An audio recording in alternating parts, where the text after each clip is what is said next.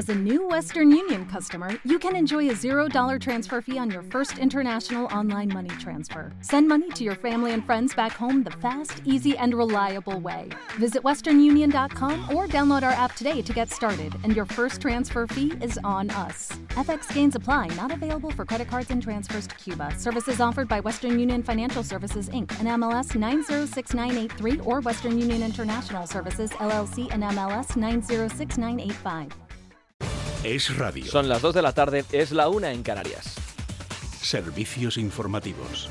Corresponde en primer lugar darle la enhorabuena a Carmen Calvo, ex vicepresidenta del gobierno de Pedro Sánchez, que ha sido nombrada hace un rato en Consejo de Ministros nueva presidenta del Consejo de Estado. Es el órgano consultivo más importante de España y a partir de ahora va a poder impartir desde su nuevo puesto esas clases magistrales que nos ha regalado a todos en distintos foros con lo de la amnistía. Cuando usted habla de que planteemos la amnistía, la única respuesta posible es que eso no es planteable en un Estado constitucional democrático porque sería suprimir literalmente uno de los tres poderes del Estado, que es el judicial. La amnistía no es posible en nuestro país ni en ninguna democracia, porque la amnistía borra el delito, lo que significa que el Poder Judicial no existe, o como si no existiera. ¿Significa esto que estamos a punto de suprimir el Poder Judicial de España, si en la situación en la que nos encontramos? Pues antes sí, antes sí, pero desde el pasado 23 de julio ya no. Ya no porque Carmen Calvo también ha hecho el recorrido del tránsito sanchista que le ha llevado de tener una postura a defender directamente la antagónica. De manera que ahora la ex vicepresidenta es una firme defensora de la ley de amnistía de Pedro Sánchez. Lo que no ha hecho falta es que cambie de opinión en este uso de las puertas giratorias que se ha convertido en el santo y seña del presidente del gobierno. Anoche le preguntaron a Carmen Calvo en la cadena SER si era democráticamente sano que el presidente nombrase fiscal general a una de sus ministras, que hiciera magistrado del Constitucional a uno de sus exministros, Juan Carlos Campos de Justicia, y que ahora haga presidenta del Consejo de Estado a su exvicepresidenta. Le preguntaban en la cadena SER, ¿qué le parece, señora Calvo? Pues eh, forma parte de los usos y costumbres de la política aquí en cualquier democracia.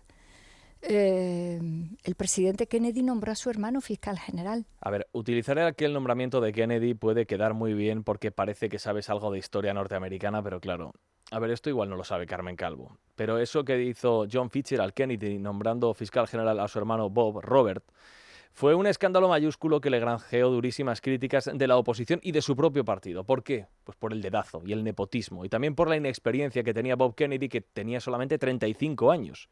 A pesar de que tenía sólida formación académica, decían que no tenía el bagaje necesario para poder desempeñar un cargo de tanta responsabilidad.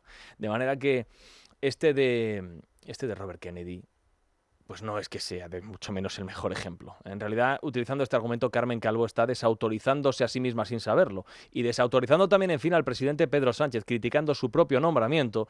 Y esto alguien debería decírselo, aunque esté en plena huida hacia adelante. Porque nuestra clase política ha convertido esto, la huida hacia adelante, desde hace ya mucho tiempo, en el deporte nacional. Por ejemplo, tenemos a dos guardias civiles asesinados en Barbate, como consecuencia de una alarmante falta de medios humanos y materiales de nuestros agentes, y como consecuencia también de un recrudecimiento de la actividad del narco en el área del Estrecho y la costa gaditana. Estos dos problemas afectan directamente al ministro del Interior, a Fernando Grande Marlasca, claro. No me planteo dimitir. No, no, ya lo sabemos que no va a dimitir, ministro. No lo ha hecho con muchas otras cosas, con esto tampoco. ¿eh? Esta es la primera de las tres o cuatro veces que vamos a escuchar al ministro Grande Marlasca decir que no va a dimitir en el presente año, porque ha sucedido exactamente eh, lo mismo en, en años anteriores. Pero en este sentido, la responsabilidad es de este ministro que disolvió, cerró, acabó, terminó y desmanteló con el OCONSUR, el organismo de coordinación de operaciones contra el narcotráfico que como todos ustedes saben, durante cinco años pues tuvo grandes éxitos. En sus cinco años de actividad detuvo a más de 10.000 personas, incautó de 1.400 toneladas de estupefacientes y arrinconó, entonces sí, ahora no, arrinconó el Ocon al narco en la costa gaditana y en el estrecho de Gibraltar. Grande Marrasca lo cerró en septiembre del año 2022. Bueno, hoy lo que dice el Partido Socialista, en plena huida hacia adelante, es que no es verdad. No es verdad que el Ocon Sur se haya disuelto, que lo disolviera Grande Marlasca. Pachi López lo que ha dicho esta mañana en Telecinco es que... No es verdad. Se ha disuelto el organismo, pero el plan Sur y todos sus efectivos y todos sus medios lo que se ha hecho ha sido distribuir en las diferentes eh, comandancias eh, territoriales. Claro, como hemos escuchado esto, y nos preguntamos siempre aquí, ¿esto es cierto lo que dice Pachi López? Lo que hemos hecho ha sido directamente ir a la Guardia Civil a preguntarles a ellos. Ernesto Vilariño, secretario general de Jucil, responde a Pachi López. Las palabras de Pachi López no se ajustan a la realidad. El Consur fue desmantelado en septiembre del 2022 por el ministro Grande Marlasca sin dar ningún tipo de explicación, devueltos a sus comandancias y, y no es cierto que el Oconsur esté funcionando en el campo de Gibraltar y la provincia de Cádiz. Lo dice la Guardia Civil. ¿eh? Los guardias civiles fueron devueltos cuando se cerró septiembre del año 2022 el Oconsur a sus comandancias en toda España. Así que esto igual tampoco lo sabe Pachilope, pero se hace complicado pensar cómo se puede luchar contra el narcoterrorismo en Cádiz desde Logroño, Pamplona, Toledo, Barcelona o Madrid. Es difícil, ¿verdad? Es complicado. En fin, en circunstancias normales este atentado porque lo del pasado viernes fue un atentado de orden narcoterrorista. Esto debería ser objeto de análisis y de debate en plena campaña electoral. Pero ya saben ustedes que eh, este domingo tenemos elecciones en Galicia y que el Partido Popular se ha olvidado de la máxima que dice que cuando el adversario se está equivocando lo mejor es no distraerle.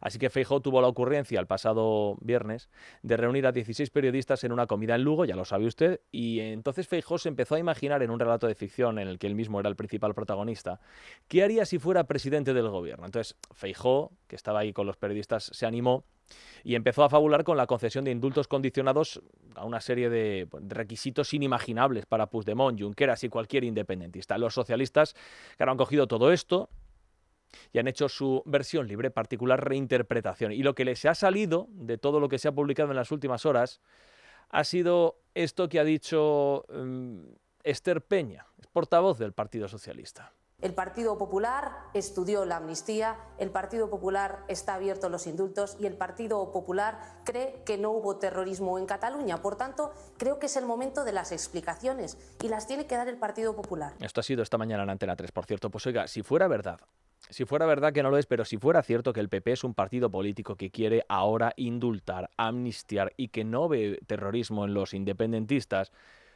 oiga, ¿no sería más normal, más lógico que en lugar de criticarlo el Partido Socialista lo alabase y agradeciera el cambio de criterio con la misma alegría y alborozo con la que reciben en los cambios de criterio cuando quien los hace y quien los protagoniza es el presidente del gobierno?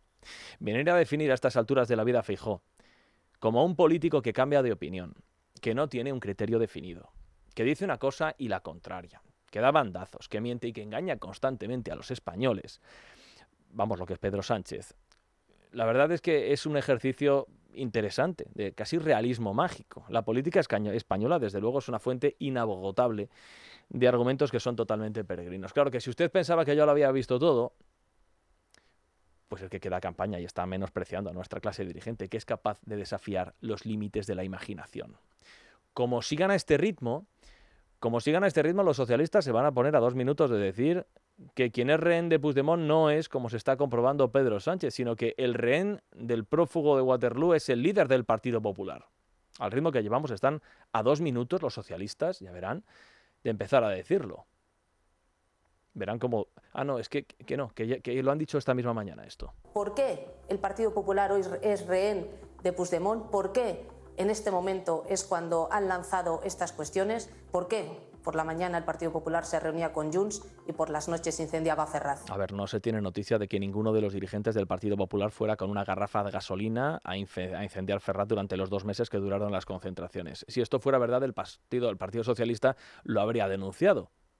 Pero como es mentira, no lo han hecho. Aún así, los socialistas lo dicen que alguno habrá, alguno habrá, que compre la mercancía. Y sí es cierto, la verdad es que dan ganas de llevar a todos los partidos políticos a un concurso de relatos de ficción. La competencia desde luego sería enorme y el jurado lo tendría prácticamente imposible para decidir quién es el ganador. Es noticia. Con Juan Pablo Polvorinos. Es radio. ¿Qué tal, señores? Buenas tardes, bienvenidos a Es Noticia y a todo este relato se une hoy otra declaración que ha hecho la secretaria general de Esquerra Republicana de Cataluña, Marta Rovira. Ha sido en la cadena Ser Cataluña desde Suiza, donde vive, desde Quillo de, de España. Dice que el Partido Popular quiso negociar con ellos después de las elecciones. El mes de agosto, después de las elecciones El mes de agosto, después de las elecciones españolas, vino un diputado del Congreso de los Diputados, un diputado que se llama Carlos Floriano, se dirigió a Teresa Jordá y nos propuso que negociásemos, que hablásemos, porque quería conformar una mayoría de investidura. Y nosotros le respondimos que nosotros no hablábamos con el PP y que no, que gracias pero que no, que entendíamos que solo había una posibilidad de formar un bloque que es el bloque democrático que es el Bloc Democrático. Y en este concurso de relatos de ficción aquí cada uno pinta la realidad como le da la gana. ¿Qué dicen en el Partido Popular? Pues que esto no es cierto. Lo que explican es que Carlos Floriano se le acercó un día a Teresa Jordá o Jordá en el Congreso de los Diputados de una manera totalmente informal para decirle que tenían que gobernar a la lista más votada. Esto es lo que cuentan en el Partido Popular que difiere mucho de la versión que están dando en Esquerra Republicana de Cataluña. Luego les contamos. La presidenta de la Comunidad de Madrid, Isabel Díaz Ayuso, confía en el PP y en Fijó. Y hoy no ha dudado en salir a mostrar su apoyo. ¿Quién estaba a creerse a estas alturas que lo que dijera una prófuga de la justicia supuestamente a un diputado del PP que pasaba por ahí? Es que de verdad hacemos carta. Yo es que prefiero escuchar al presidente del Partido Popular cuando dice no pienso amnistiar a nadie, no estoy a favor de lo que está sucediendo, no a los indultos y no a las trolas que se están contando en estos días. La verdad es que en Vox tampoco dan credibilidad a las palabras de la diputada de Esquerra, Pepa Millán, portavoz parlamentaria de la formación de Bascal. No le voy a dar credibilidad a ninguna declaraciones que vengan de un, de un partido separatista, golpista como Esquerra. Eso en cualquier caso se lo tendrán que preguntar ustedes al Partido Popular, que es a quien se refieren ese comentario. El Gobierno no ha tenido que responder hoy por el desmantelamiento de la unidad de élite de la Guardia Civil para la lucha contra el narcotráfico, porque es que ninguno de los periodistas a los que hoy Moncloa ha dado la palabra en la rueda de prensa después del Consejo de Ministros ha preguntado por esto. Y dirá usted, ¿cómo es posible? Claro, es que cuando le cuando dejas que o cuando eliges quiénes son los periodistas que preguntan, pues ya sabes algunos por dónde van a ir. Y esto es lo que se ha hecho esta mañana, también lo vamos a contar. Sí que han preguntado por Marlasca. La portavoz Pilar Alegría le ha trasladado todo su apoyo al ministro. El ministro de Interior ha acreditado una trayectoria, un recorrido y un trabajo fuera de toda discusión. Estamos ahora en estos momentos frente a un desafío y si hay alguien perfectamente capacitado para hacer frente a este desafío es el ministro Marlasca. Saben que se están celebrando minutos de silencio en prácticamente todos los ayuntamientos y el Parlamento de España por el asesinato de los dos guardias civiles. En casi todos. Lo vamos a contar también en este informativo, porque en el Parlamento catalán hoy, tanto los socialistas como los separatistas se han negado a hacerlo, y eso que uno de los dos guardias civiles asesinados el pasado viernes en Barbate era natural, nacido en Barcelona, Noelia Bautista. Ha sido todo a raíz de que Ciudadanos y Vox solicitaran a la Cámara Catalana aprobar una declaración institucional de apoyo a los miembros del Instituto Armado y sus familiares. Sin embargo, PSC, los comunes, Esquerra, Junts y la CUP se han negado a ello. Después han solicitado junto al Partido Popular que al menos se hiciera un minuto de silencio, pero también se han negado a esto. Uno de los guardias civiles asesinados por los narcotraficantes, como decía, será natural de Barcelona. Siguen, entre tanto, las protestas de los agricultores, siguen hoy los bloqueos en algunas carreteras y centros logísticos, pero atención a lo que pueda suceder mañana porque las principales asociaciones agrarias, Asaja, COAG y UPA, han hecho un llamamiento para protestar en las grandes ciudades. Las tres organizaciones hablan de un super miércoles. Miguel Padilla, secretario general de COAG, en declaraciones es noticia. Sí, bueno, la verdad es que mañana hay una planificación importante, sobre todo porque eh, tenemos muchísimas provincias, Toledo, Fin, Sevilla, Valladolid, Burgos, Jaén, eh, Puerto de Motril, y también, lógicamente, bueno, pues lo que es eh, Mercamadrid. Por tanto, se hace una, eh, una protesta, unas movilizaciones desde el norte hacia el sur. El jueves el ministro de Agricultura, Luis Plana, se reúne con todas las asociaciones agrarias, al tiempo que hoy hemos sabido que Bruselas... ¿Recuerdan ustedes que hace unos días les contamos el bandazo que había dado Ursula von der Leyen? Pues ahora era con los fertilizantes. Pues ahora otro bandazo más marcha atrás en el plan agrario en la PAC. Alicia González. Sí, hace unos días Bruselas retiró su plan para recortar los pesticidas en un 50% y hoy la Comisión cambia de parecer con respecto a las tierras en barbecho, tal y como pedían los agricultores de toda Europa. De esta manera se aplaza un año la obligación de reservar una parte de las tierras de cultivo a barbecho para recibir parte de los apoyos de la PAC. Para poder acogerse a esta flexibilidad, no obstante, los productores deberán reservar finalmente un 4% de sus tierras a otros cultivos beneficiosos para la salud del suelo frente a 17% que planteaba Bruselas en su, en su propuesta inicial. Y en Baleares el gobierno de la popular Marga Proens prepara un curso de catalán para sanitarios. Diré usted, ¿y cómo es esto? Bueno, el objetivo según la consejera de Salud de las Islas, Manuela García, potenciar el uso de esta lengua porque ahora el catalán es un mérito y no un requisito para acceder a la profesión, allí en Baleares había que potenciar el estudio de la lengua por parte de los profesionales. Y en esta línea me gustaría anunciar que en marzo es el primer curso de catalán para sanitarios con el aval del Instituto de Estudios Baleáricos y que se presentará el próximo jueves en rueda de prensa, que espero que realmente sea un éxito. ¿Usted lo entiende? Nosotros tampoco.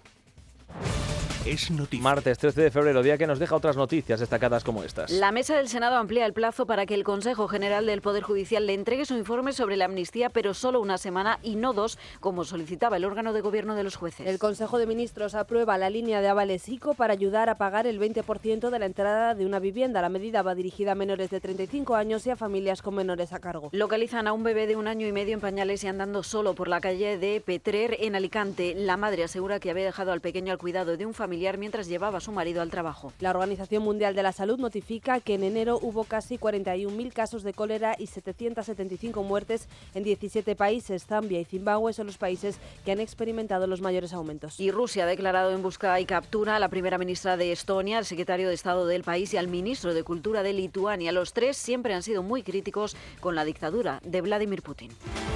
Y en cuanto al tiempo, poco ha durado el frío y la lluvia. Hoy de nuevo vuelve el tiempo primaveral a buena parte de España con temperaturas unos 12 grados por encima de lo que es normal para esta época del año.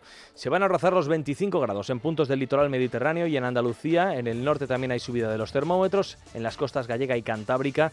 En estos días se va a llegar a los 20 grados. En Canarias, además de la subida de las temperaturas, hay bastante calima. Los cielos, aunque nubosos en muchos puntos, apenas dejan hoy precipitaciones.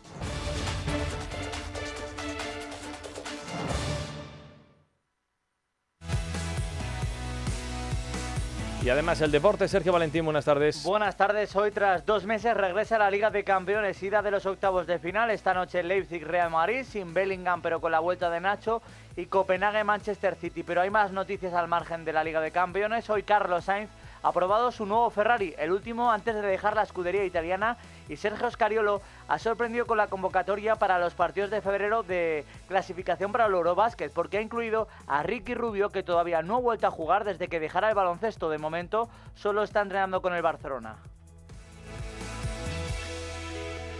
2 y 16 minutos de la tarde, 1 y 16. Vamos a hacer una primera parada en el Parlamento catalán.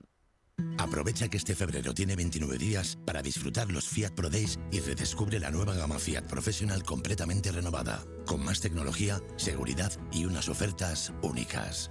Visita tu concesionario más cercano y conoce la nueva generación Pro en diésel, gasolina y eléctrico. Fiat Professional. Profesionales como tú. ¿Te preocupa el trabajo? Tranquilo, toma Ansiomet. Ansiomet con triptófano y asuaganda te ayuda en periodos de tensión en el trabajo. Venga, que tú puedes. Ansiomet de Pharma OTC. Estás escuchando Es Radio. El ritmo diario o el paso de los años pueden hacer que nos sintamos más cansados. Revital, con ginseng y vitamina C, ayuda a mantener la energía y a reducir el cansancio. ¿Y tú, a qué esperas para mantener tu energía y vitalidad? Revital, de Pharma OTC. Su alarma de Securitas Direct ha sido desconectada. Anda, si te has puesto alarma. ¿Qué tal? La verdad que muy contenta. Como me paso casi todo el día fuera de casa trabajando, así me quedo mucho más tranquila. Si llego a saber antes lo que cuesta, me lo hubiera puesto antes. Protege tu hogar frente a robos y ocupaciones con la alarma de Securitas Direct.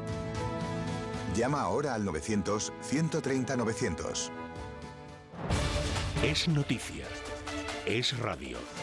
Miren lo que ha pasado en el Parlamento catalán. El PSOE en Cataluña, el PSC, se ha negado a guardar un minuto de silencio en el Parlamento por los dos guardias civiles asesinados en Barbate a menos de un grupo de narcos. Ya lo saben ustedes, fue el pasado, fue el pasado viernes. Uno de los agentes, David Pérez, nació en Barcelona. Y Esquerra, Junts, la CUP y los comunes han votado en contra. Y la pelota estaba, la última palabra la tenía el Partido Socialista en Cataluña, el de Salvador Illa, y al final ha optado por no pronunciarse al respecto, provocando que la iniciativa no salga adelante, por lo tanto no hay minuto de silencio para honrar la memoria de estos dos guardias civiles. Carlos Carrizosa, Barcelona, ¿qué tal? Buenas tardes. Hola, muy buenas tardes. Carlos Carrizosa es portavoz de Ciudadanos en el Parlamento catalán. Exactamente, ¿qué es lo que ha pasado, señor Carrizosa? ¿Qué, qué ha alegado el Partido Socialista para no respetar este minuto de silencio y que no salga adelante? Pues mire, lo que ha alegado es un silencio absoluto, silencio sepulcral y mirar al horizonte por parte de la de la portavoz del Partido Socialista en la Junta de Portavoces del Parlamento de Cataluña, Alicia Romero. Eh, cuando nosotros eh, proponíamos una declaración institucional de la Junta de Portavoces en apoyo de estos guardias civiles y de su lucha contra el narcotráfico, despojada de cualquier tipo de consideración política. No decíamos ni que si Marlasca ponía medios o no los ponía, o sea, era algo que era el Parlamento apoyando la lucha contra el narcotráfico y agradeciendo y respaldando a estas víctimas de este asesinato infame en Barbate. Eso ha merecido el silencio. ¿Alguien lo apoya? Hemos reiterado allí por, medio de nuestra portavoz Ana Grau en, esa junta portavoces. ¿Alguien lo apoya? Y la socialista eh, pues en absoluto guardaba silencio y, hoy, y entonces la presidenta ha dicho, bueno, pues entonces cabe entender desestimada la petición de, la declaración institucional. Y entonces nosotros hemos dicho, bueno, pues ya que no se hace declaración institucional, pues proponemos que el Parlamento guarde un minuto de silencio como lo hacemos por las víctimas de violencia machista, por las víctimas de los inmigrantes que perecen en el mar Mediterráneo intentando alcanzar las costas. También se organizan minutos de silencio en el Parlamento de Cataluña y nosotros hemos querido que hubiese ese apoyo, eh, porque en concreto además hay, un, hay uno de los guardias civiles que ha perecido, que ha sido asesinado, que es de Barcelona. Y ese nexo territorial, pues quizá pueda sonar un poco ridículo eh, eh, tener que apelar al, lugar de nacimiento de una persona para, para dar apoyo a la Guardia Civil en la lucha contra el narcotráfico, pero era el nexo que hubiera justificado bajo la mentalidad eh, separatista e incluso socialista que se apoyase este minuto de silencio. Bueno, pues ni eso. Entonces el Partido Socialista se ha, ha reiterado su silencio, no lo ha apoyado la propuesta de Ciudadanos, sí que lo han hecho el Partido Popular y Vox, pero no el Partido Socialista y no los partidos separatistas, con lo cual la presidenta ha vuelto a, dar por decaída la propuesta y no habrá minuto de silencio en el Parlamento de Cataluña para vergüenza de todos, porque esto yo creo que es un tema que incluso un separatista puede dar apoyo a las fuerzas y cuerpos de seguridad eh, contra en la lucha contra el narcotráfico. Sabemos que tienen prejuicios contra la Guardia Civil, pero que el partido que está en el gobierno eh, de España el Partido Socialista eh, tenga la infame eh, posición de no apoyar eh, a sus guardias civiles que, ostenta la máxima jefatura pues el, el, Partido Socialista a través de su ministro del Interior, el señor Marlasca, y que se inhiban de dar ese apoyo a nosotros nos parece vergonzoso y muy deprimente. Sé que le hemos sacado de un acto, señor Carrizosa, pero en todo caso le agradezco que haya tenido la gentileza de atender antes de entrar en ese acto a los servicios informativos de radio para contarnos lo que ha pasado allí en el Parlamento catalán. Presidente de Ciudadanos en Cataluña, señor Carrizosa, gracias. Buenas tardes, hasta luego. Muchísimas gracias a ustedes. Bueno, que este gobierno tiene un problema a la hora de confrontar su política propagandística con la realidad es un hecho palpable que constatamos todas las semanas. Y en el caso del asesinato a manos del narcotráfico de estos dos guardias civiles que tuvo lugar el pasado viernes en Barbate, no estamos hablando de una excepción. El ministro Fernando Grande Marlasca no va a dimitir, esto es un hecho. No lo ha hecho con los numerosos escándalos que le afectan desde que tomó las riendas del Ministerio del Interior y ahora tampoco lo iba a hacer. Y en el caso que nos ocupa, el cierre del operativo de lucha contra el narcotráfico en Andalucía en septiembre del año 2022 tiene una inmensa influencia en la impunidad con la que se manejan los narcotraficantes en el estrecho de Gibraltar y también en prácticamente toda la costa gaditana. Hoy el Partido Socialista insiste en decir que en realidad este operativo nunca se desmanteló y que sigue funcionando, lo cual no es cierto. El problema que tiene el gobierno es que los datos no sustentan que haya mejorado la lucha contra el narcotráfico en contra de lo que dicen. La memoria de la Fiscalía del año 2022 recoge que desde que se disolvió este este grupo operativo las incautaciones han bajado y el narcotráfico opera con mucha mayor impunidad, Noelia Bautista. Datos muy reveladores para conocer la realidad de lo que está sucediendo. Miren, según se desprende de esta memoria de la Fiscalía General del año 22, ese año Cádiz volvió a ser la provincia en la que más drogas incautó de todo el país, ni más ni menos que el 50% del hachís y el 78% de cocaína. Lo que ocurre es que mientras en 2022 subió la incautación de cocaína hasta el 78,4%, en el caso del hachís las incautaciones han caído a la mitad. Es decir, se ha pasado de una incautación de 676 toneladas en 2021, la mayor cantidad en 18 años, a tan solo 324 toneladas en 2022. Podrían ustedes pensar que la situación ha mejorado, pero nada más lejos de la realidad porque en la misma memoria argumenta la Fiscalía General que esta disminución de droga incautada supone también una reducción de los procedimientos penales en la provincia, un 12,1% menos, lo que la delegada, dice el texto, atribuye a una menor presión policial y a la desaparición del grupo operativo Oconsur, ese grupo de élite de la Guardia Civil que luchaba contra el narcotráfico en la zona y que, según Pachi López hoy, no ha sido desmantelado. No es verdad se ha disuelto el organismo, pero el plan Orconsur y todos sus efectivos y todos sus medios lo que se ha hecho ha sido distribuir en las diferentes eh, comandancias eh, territoriales. Ha sido efectivo el plan que sigue manteniéndose en el campo de, de Gibraltar. Otra cosa es que tengamos que reforzarlo, sí, seguro, siempre hay que reforzar. Palabras del portavoz del PSOE en el Congreso en Telecinco mientras reza el texto de la Fiscalía. Además, que este desmantelamiento se produjo sorpresivamente y sin comunicación previa a la Fiscalía de Andalucía, ni a la Fiscalía Especial, ni a los órganos judiciales. Lo ha confirmado, en este caso en Onda Cero, el fiscal general del Estado, Álvaro García Ortiz, que conocía la memoria, pero no ha querido contestar a la pregunta de si el ministro Marlasca se ha equivocado llevando a cabo este desmantelamiento. Yo no puedo hacer esa afirmación, lo que sí que eh, sabemos por la memoria es que esto no se comunicó a la Fiscalía simplemente. Confirma si ese desmantelamiento en septiembre, como decías, de 2022 del Organismo de Coordinación del Narcotráfico Sur, creado en 2018, integrado por 150 agentes de la Guardia Civil especializados y disponibles las 24 horas del día. Agentes en los que ahora los clanes y los narcos campan a sus anchas en el campo de Gibraltar e incluso, Juan Pablo, amenazan la vida de los agentes que aún operan allí. Pues esta es la situación y esto es lo que dice la memoria de la Fiscalía y esto es lo que cuenta el Gobierno de España. En circunstancias normales, este escándalo, el asesinato de dos guardias civiles, hubiera copado todas las preguntas en la rueda de prensa posterior al Consejo de Ministros, pero no ha sido así porque la Secretaría de Estado de Comunicación ha elegido aquellos periodistas podemos decir, menos problemáticos para el gobierno a la hora de preguntar. Y solamente dos preguntas sobre no el asesinato en sí, no sobre el cierre de Oconsur, sino sobre las palabras de crítica del Partido Popular a Fernando Grande Marlasca. Y el gobierno no asume responsabilidades, sino que culpa al gobierno del Partido Popular, al de Rajoy, de haber disminuido sensiblemente el número de guardias civiles. Moncloa, Rubén Fernández, buenas tardes.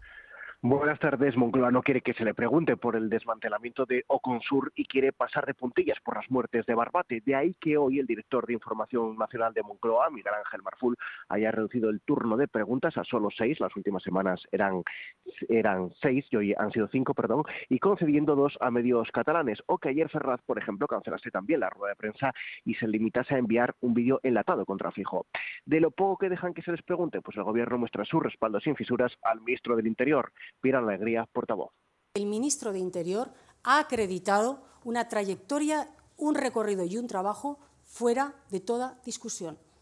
Estamos ahora en estos momentos frente a un desafío y si hay alguien perfectamente capacitado para hacer frente a este desafío es el ministro Marlasca pese a las críticas de las asociaciones de la Guardia Civil por desmantelar la unidad contra el narcotráfico o porque sus medios náuticos ya han superado la vida útil. El gobierno saca la calculadora y se retrotrae a la época de la crisis en 2011 para achacar y culpar al Partido Popular.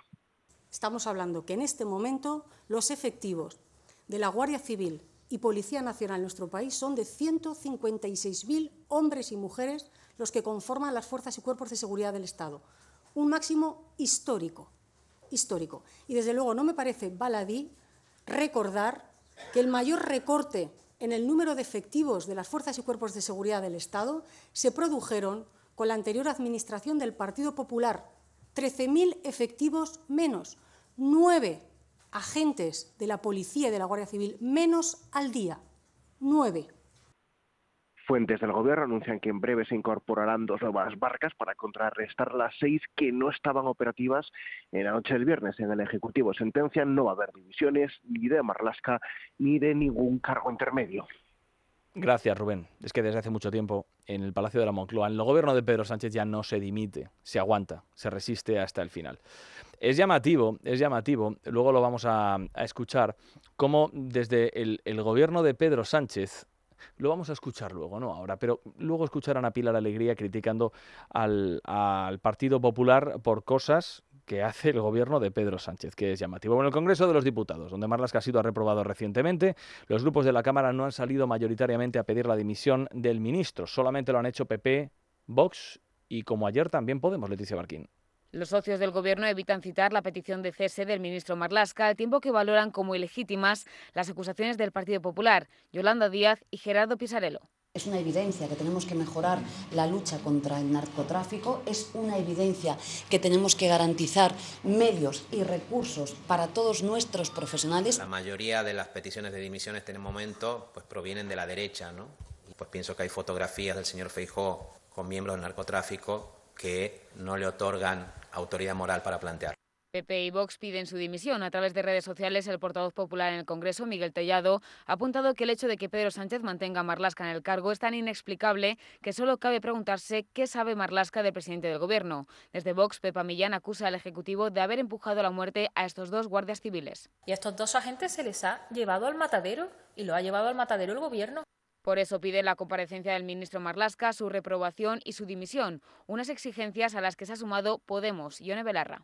Bueno, yo creo que hay decenas de razones para que el señor Marlasca no continúe en su puesto y digo más, creo que nunca tenía que haber sido nombrado ministro del Interior. Esperan que Marlasca depure responsabilidades. Son las 2 y 29 minutos de la tarde y mientras tanto el Partido Popular enredado en su propia madeja. Pausa un momento y lo contamos. Es noticia. Es radio. Servicios informativos. Es radio. Madrid 99.1 FM. ¿Tramitando una hipoteca y necesitas una tasación de tu vivienda profesional y rápida? ¿Tienes que hacer un reparto de herencia y quieres saber el valor de tus joyas y obras de arte? ¿Necesitas asesoramiento para valorar tu empresa? AT Valor. Expertos en valoraciones, tasaciones y asesoramiento inmobiliario. 900-869-595. atvalor.com. Grupo AT Valor, patrocinador oficial del Real Madrid Club de Fútbol Femenino. Bienvenidos al Taxi de Madrid. Nos encanta volver a compartir con vosotros vuestros trayectos. ¿Necesita un servicio de producción audiovisual? ¿Le gustaría impulsar o renovar la imagen de su empresa ante sus clientes y proveedores? Cronos Producciones Multimedia le ofrece soluciones audiovisuales a su medida. Vídeos corporativos, producción de programas, spots de televisión y public reportajes. Cronos Producciones Multimedia dispone de un grupo de profesionales con años de experiencia, plato de grabación propio, equipos de edición y postproducción y todo lo necesario para realizar su encargo con las máximas garantías. Solicite información y presupuesto sin compromiso en el 91 574 6486 o visite cronosmultimedia.com. La unidad de nutrición de Clínicas CRES innova. Tras más de 5.000 pacientes tratados con éxito en su proceso de adelgazamiento y como complemento al test genético nutricional, lanzamos el estudio de la microbiota para tratar los problemas de la flora intestinal. Ya sea por pérdida de peso o por bienestar digestivo, llama a Clínicas CRES en el 91 445 0004 o clínicascres.com. Es Radio, Madrid 99.1 FM.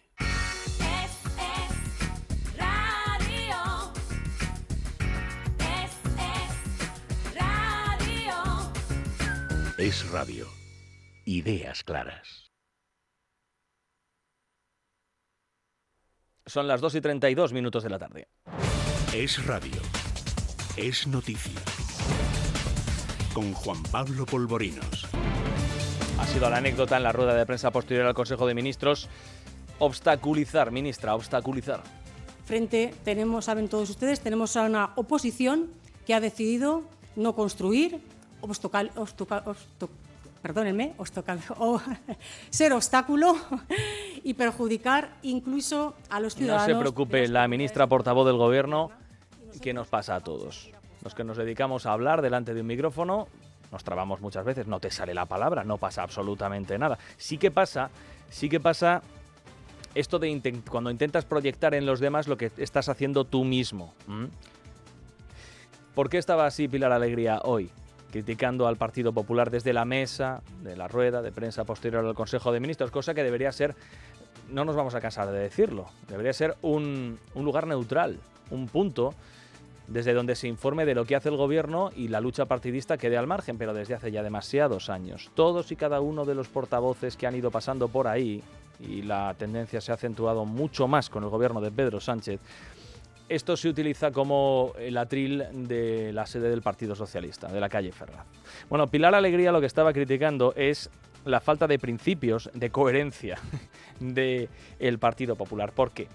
Bueno, pues porque hoy hemos sabido que la secretaria general de Esquerra Republicana de Cataluña, Marta Rovira, ya saben que estuvo fugada de la justicia, ha dicho que, ha sido una entrevista en la SER Cataluña, ha dicho que en agosto el Partido Popular pretendió pactar con ellos para que apoyasen una investidura del líder del partido, Alberto Núñez Feijóo, pero que el partido independentista se negó. Las declaraciones en cuestión son estas. El mes d'agost, després de les eleccions El mes de agosto, después de las elecciones españolas, vino un diputado del Congreso de los Diputados, un diputado que se llama Carlos Floriano, se dirigió a Teresa Jordá y nos propuso que negociásemos, que hablásemos, porque quería conformar una mayoría de investidura. Y nosotros le respondimos que nosotros no hablábamos con el PP y que no, que gracias pero que no, que entendíamos que solo había una posibilidad de formar un bloque que es el bloque democrático. que és el bloc democràtic. Y claro, el Partido Socialista ha escuchado esto y ha dicho otra más, otra más. Otra más porque es que también es que hablaron hasta con Esquerra Republicana de Cataluña. Hombre, si han escuchado bien lo que dice Marta Rovira, el PP ni siquiera llegó a hablar. A hablar. Lo que vinieron a pedirle desde el Partido Popular a Marta Rovira fue que dejasen gobernar a la lista más votada. Claro, en Esquerra Republicana de Cataluña escuchan esto y te dicen que, sí, que, que- enseguida. Claro, esto se suma a las revelaciones que hemos conocido en los últimos meses sobre las reuniones del PP con dirigentes de Junts. Estas sí que fueron reuniones, cafés lo llaman en Génova, pero fueron reuniones. Y se suma a las palabras de Feijóo con los periodistas. Esto fue una comida, no fueron unas palabras, no fue un café ni siquiera el pasado viernes en Lugo, en las que Feijó se puso a fabular en un ambiente distendido, se relajó Feijó, y se puso a fabular sobre qué haría si fuera presidente del gobierno, Eh, cómo le concedería un hipotético indulto condicionado a Carles Puigdemont o a algunos de los dirigentes responsables del 1 de octubre. ¿Qué dice el Partido Popular hoy? Cuéntanos, Miriam Muro, buenas tardes. Buenas tardes, Juan Pablo. Pues en el Partido Popular se han apresurado a responder a la dirigente separatista, asegurando que ellos nunca habían entablado conversaciones o negociaciones con Esquerra Republicana en el marco de la investidura. Insisten los populares que nunca ha sucedido esto. Aclaran desde Génova que lo que sucedió fue que el diputado Carles Floriano comentó a una diputada de Esquerra de manera informal y coloquial en el mes de agosto que deberían dejar gobernar a la lista más votada y que no hubo nada más. Por supuesto, aseguran desde el PP que Carlos Floriano no recibió encomienda alguna para plantear nada desde la dirección del partido. Tampoco se habló, aseguran, con la fugada Marta Rovira, a quien aprovechan desde el PP para pedirle que vuelva a España para ser juzgada por los tribunales en nuestro país. Eh, Insisten desde el PP que nunca se ha establecido el más mínimo contacto con Esquerra para buscar su apoyo a una investidura. En Vox lo han escuchado antes a Pepa Millán diciendo, hombre, pues nosotros de, de lo de Esquerra Republicana de Cataluña no vamos a decir absolutamente nada. De un partido independentista no nos vamos a fiar.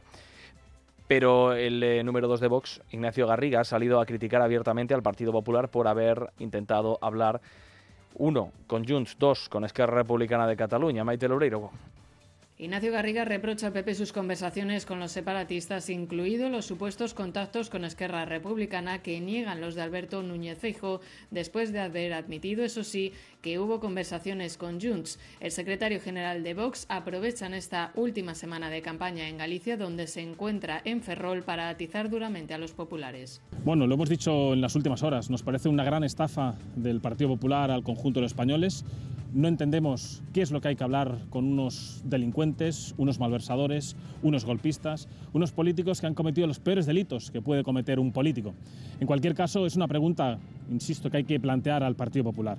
Nosotros sabemos muy bien quién es el separatismo porque lo padecemos en primera persona en el Parlamento de Cataluña. Una estrategia que los de Abascal llevan a cabo desde hace varios días en esta recta final de la contienda, donde esperan poder lograr el primer representante en Galicia, quizá por La Coruña o Pontevedra. El gobierno se queja sistemáticamente de la deshumanización de la que dice ser víctima, del insulto que sufre a manos de la oposición, que no deja de ofender sistemáticamente al gobierno. Y en la rueda de prensa posterior al Consejo de Ministros, pues ha llegado esta noticia, de que el PP intentó hablar con Esquerra. La portavoz del gobierno lo ha analizado. Desde luego, el balance de estos 100 primeros días del Partido Popular no puede ser más demoledor. Mentiras, opacidad e hipocresía. Mentiras, opacidad hipocresía. Luego se quejan de que a ellos les insultan. El fiscal general del Estado, Álvaro García Ortiz, también es noticia en este día, aseguraba hace, hace semanas que no podía convertirse en un comentarista de la actualidad.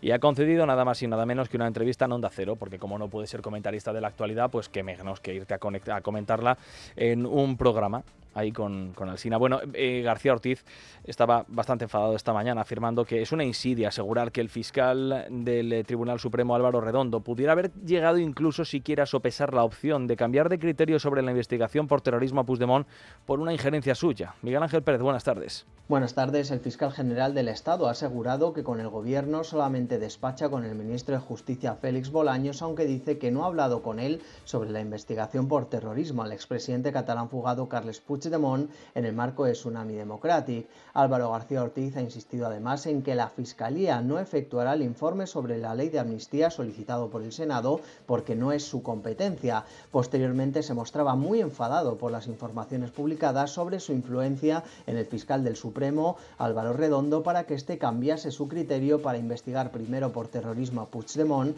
y después rechazarlo. Según García Ortiz, asegurar esto es una insidia.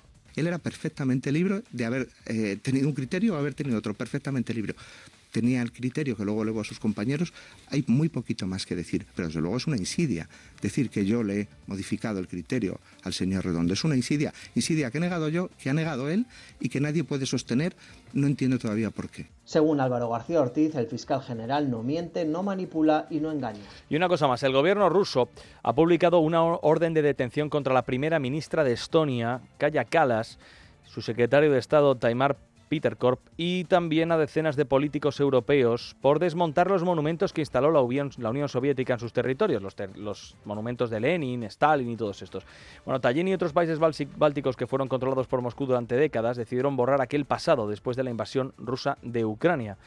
Y Putin entiende que hacerlo es nada menos que rehabilitar el nazismo. Verónica Jorro.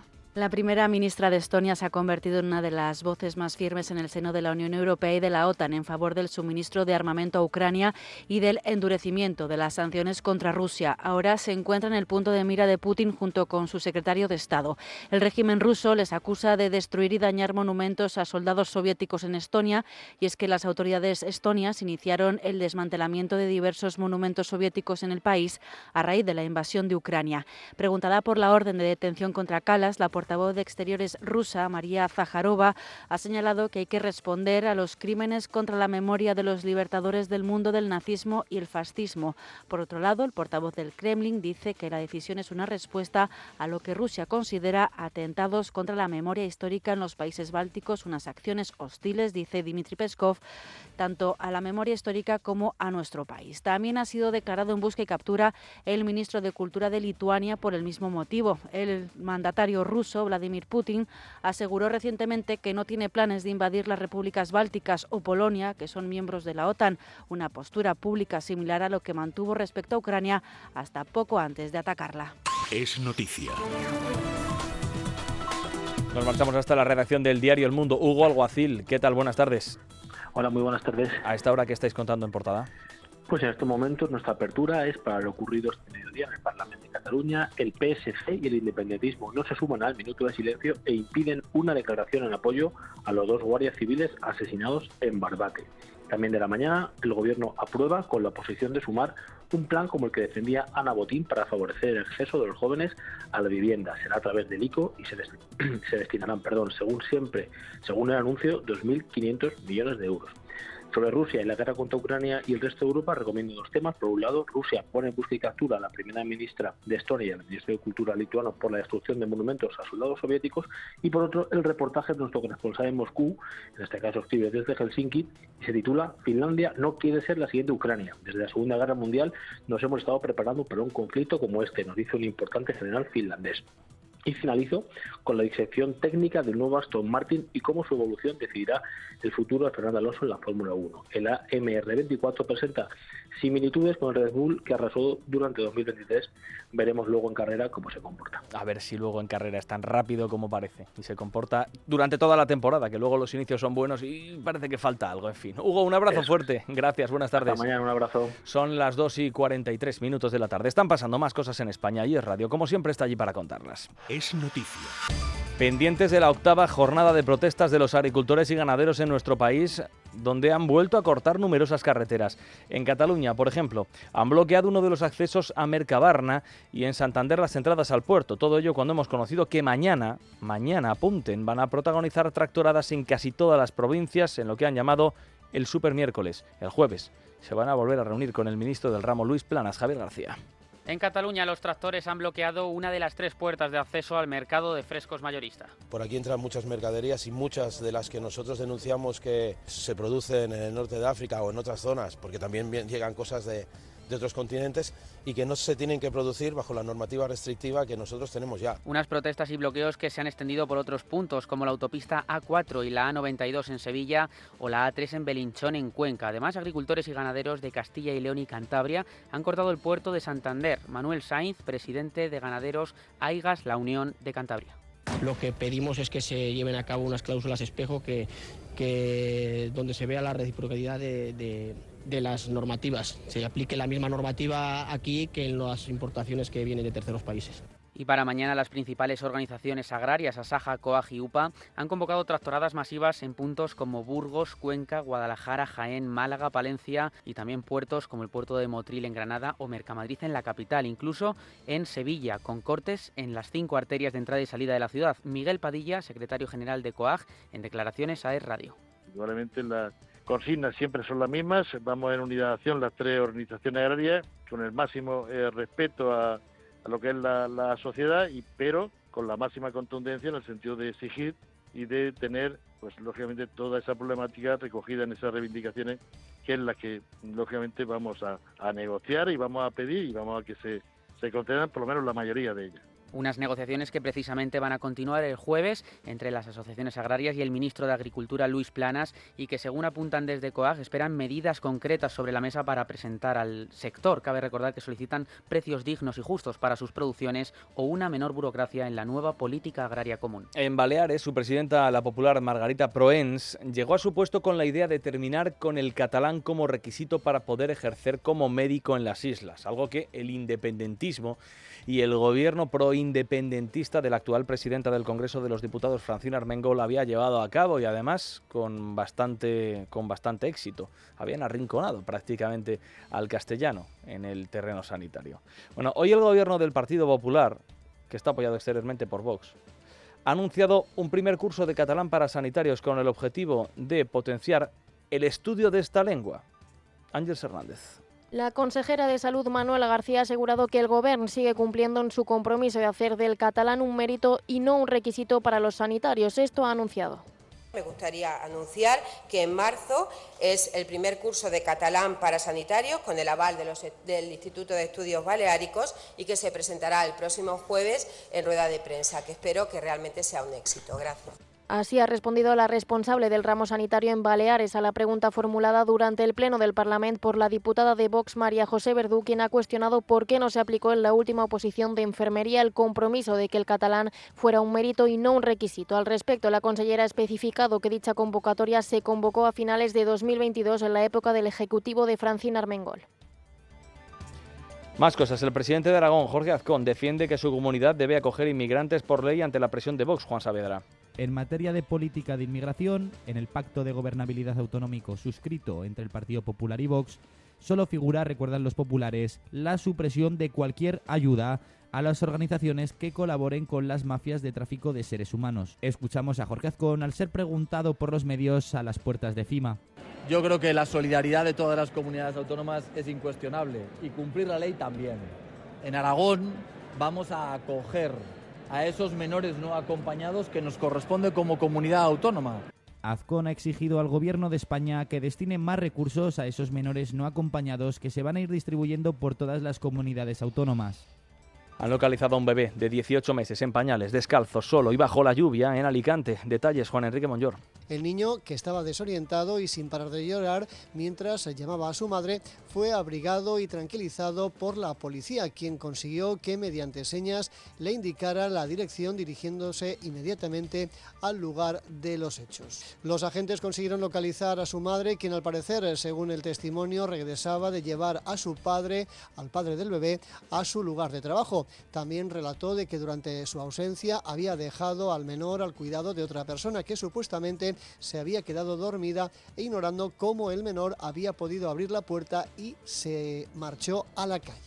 La situación requería la presencia de personal de servicios sociales del Ayuntamiento de Petrer en Alicante, quienes tras una primera entrevista con los responsables y de la defensa del interés del menor, también acordaron de que el bebé quedara bajo la tutela de su abuela materna mientras se llevaba a cabo la correspondiente investigación. En La Rioja, detenidos por sustracción de menores los padres de una niña de cuatro años cuya custodia tiene la abuela Gabriel Moreira. Ambos, de 26 y 24 años y de nacionalidad española, contaban con un amplio historial delictivo. En el momento del arresto se encontraban ocultos junto a la menor en una vivienda de La Rioja y fueron acordonados hasta que se entregaron de forma voluntaria a las autoridades. El juez ha decretado el ingreso en prisión para la madre y el padre ha quedado en libertad provisional con medidas cautelares. La menor, que se encuentra en buen estado de salud, ya ha sido entregada a la persona responsable de su custodia. La justicia ha condenado a la Gerencia de Asistencia Sanitaria de Segovia por no proteger a las enfermeras de COVID, Esteban Santos. Así es, se trata de un pago del recargo de un 30% sobre las prestaciones económicas que están derivadas del accidente de trabajo que sufrió una enfermera segoviana que estuvo de baja, recordemos, a causa de la falta de medidas tanto de seguridad como de higiene durante la pandemia de COVID-19. Esta sentencia ratifica que la gerencia no ha protegido adecuadamente a las enfermeras durante la pandemia. Desde 2020, el sindicato de enfermería, el SATSE, ha venido denunciando el elevado número de profesionales que se contagian del virus durante la primera ola en la provincia de Segovia y que solo en torno ¿no? Al 4% les fue considerado como accidente de trabajo. Esta enfermera, que fue afectada por la sentencia del tribunal, que presta servicio, recordemos, al Centro de Salud de Atención Primaria de Segovia, comenzó con una sintomatología compatible con el virus en los primeros días de la pandemia y estuvo de baja por incapacidad temporal entre el 13 de marzo y el 6 de abril de 2020. Ha muerto un hombre de un golpe en la cabeza en su casa en Madrid y su madre discapacitada ha fallecido por inanición en la cama días más tarde. Vaya tragedia, Jesús Sánchez. Los hechos han ocurrido en el número 54 de la calle de Ocaña, en el distrito de Latina, donde ambas personas fueron halladas sin vida el pasado sábado. Fueron los vecinos los que alertaron a los servicios de emergencia por el fuerte olor que salía de la casa. Los bomberos tuvieron que forzar la puerta para entrar y una vez dentro hallaron los cadáveres del hombre de 54 años y el de su madre a la que cuidaba, una anciana de 87. Pronto se supo había pasado. Al parecer, el cuerpo del hombre estaba en la cocina con una gran brecha en la cabeza, por lo que se sospecha que resbaló, se golpeó y sufrió un traumatismo cráneoencefálico severo. Su madre, completamente dependiente, se quedó sin el hijo que la cuidaba y, por tanto, no era capaz de desplazarse para buscar alimentos o agua. Murió de hambre y sed días después de la muerte de su hijo, según adelantaba el diario ABC. No tenía, por tanto, ningún medio tecnológico de teleasistencia o teléfono cercano para pedir ayuda. Y en Asturias tienen un problema con la inspección técnica de vehículos. Llevan colapsadas las ITV casi un mes y esto está afectando a los conductores y también, por supuesto, a las autoescuelas. Cuéntanos, es Radio en Asturias, Rita Artiñano. Hola, buenas tardes. El colapso de las ITV en Asturias ya salpica a las autoescuelas. El presidente de la Unión de Empresarios de las Autoescuelas de Asturias clama ante las largas listas de espera que llegan ya a verano. El sector denuncia el trastorno producido por la huelga, viéndose obligados a desplazarse hasta los centros de las comunidades limítrofes. Las autoescuelas se encuentran en la misma situación que otros muchos ciudadanos. Sus vehículos tienen la ITV caducada o están al borde de ello y no hay citas previas disponibles en Asturias hasta dentro de varios meses. Desde el sector opinan que el conflicto está enquistado y proponen un modelo de gestión mixta que compagine lo público con lo privado. ¿Te preocupa el trabajo? Tranquilo, toma Ansiomet. Ansiomet con triptófano y asuaganda te ayuda en periodos de tensión en el trabajo. Venga, que tú puedes. Ansiomet de Pharma OTC. Soy de legalitas porque cuando no sé qué hacer me dan soluciones. Como cuando pagaba y demás por una valoración catastral incorrecta y me ayudaron a recuperar 4.000 euros. O cuando me explicaron cómo contratar a la persona que cuida a mis padres. Hazte de legalitas en el 900 100 y siente el poder de contar con un abogado siempre que lo necesites. Y ahora, por ser oyente de Es Radio, ahórrate un mes el primer año. Con este estrés no consigo concentrarme. Toma Concentral. Con su triple acción de lavacopa, rodiola y vitaminas, Concentral consigue aliviar el estrés ayudando a una concentración más estable y duradera. Concentral. Consulte a su farmacéutico o dietista. Estás escuchando es radio. ¿Cansado de toser? Toma Herbetón Respire. Herbetón jarabe con extracto de pino y eucalipto espectora y reduce el espasmo bronquial. Herbetón Respire. Consulte a su farmacéutico o dietista.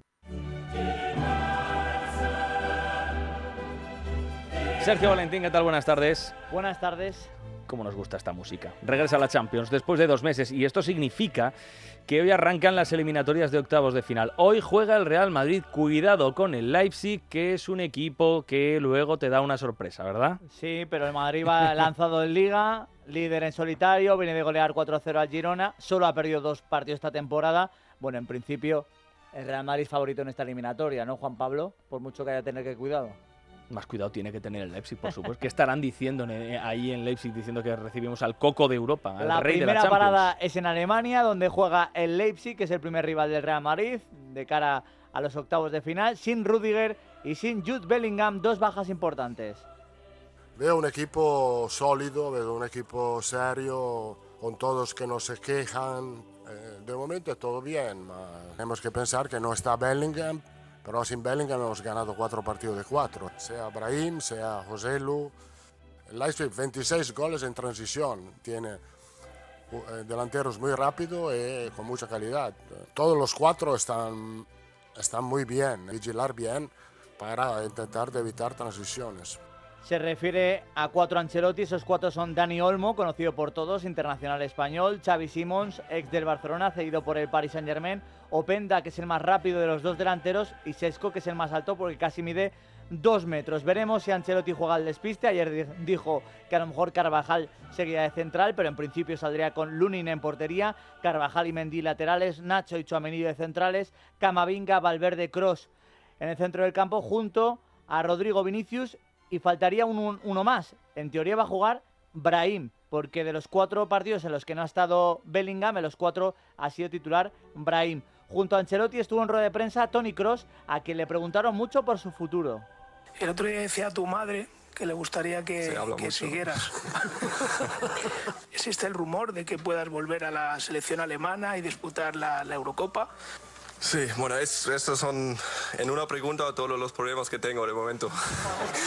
si os acordáis que siempre he dicho que, que quiero acabar mi carrera en un nivel altísimo, es más la cabeza, pero bueno, está bien. 1.660 aficionados tendrá el Real Madrid de apoyo en la grada, 700 que viajan desde España y la otra eliminatoria de hoy, Copenhague-Manchester City. Mañana destaca el PSG Real Sociedad. Acaba de decir Luis Enrique que Mbappé está bien y que mañana podría ser titular, que incluso pudo haberlo sido el pasado fin de semana, partido en el que decidió darle descanso. Al margen de la Liga de Campeones, tropiezo del Atleti Bilbao ante el peor equipo de la historia de Primera División, el Almería 0 a 0 anoche en el encuentro que cerraba la jornada. El Almería supera, por lo tanto, la racha del Sporting de Gijón que estuvo en la 97-98 23 partidos seguidos sin ganar. El Almería lleva 24 y ha sumado 7 puntos. Y no se descarta el cese de Garitano antes del próximo encuentro, que es penúltimo ante último, Granada-Almería. Y el empate de Almería tuvo mérito porque por el rival, el Atleti Bilbao, y porque desde el minuto 52 jugaron con un futbolista menos. Incluso con todo esto tuvieron un larguero en el último minuto. De ahí que dijera esto Ernesto Valverde es una parte de todo, ¿no? Entre que nosotros no hemos estado bien y que ellos tampoco nos han dejado, la cosa se, ha ido complicando, luego nos hemos quedado, quedado en superioridad, pero no hemos podido o no éramos capaces de, eh, de traducir eso en ocasiones claras y al final hemos podido perder. O sea, realmente no podría decir que hoy que hemos perdido dos puntos, sino que hemos ganado uno, porque ha habido un momento en el que hemos podido perder el partido. Si la victoria de ayer, el Athletic de Bilbao no sobrepasa al Atlético de Madrid en la clasificación, está quinto a dos puntos del Atlético. Y en Polideportivo, Fórmula 1 esta semana es la semana de presentaciones de los nuevos monoplazas. Hoy le tocaba a Ferrari.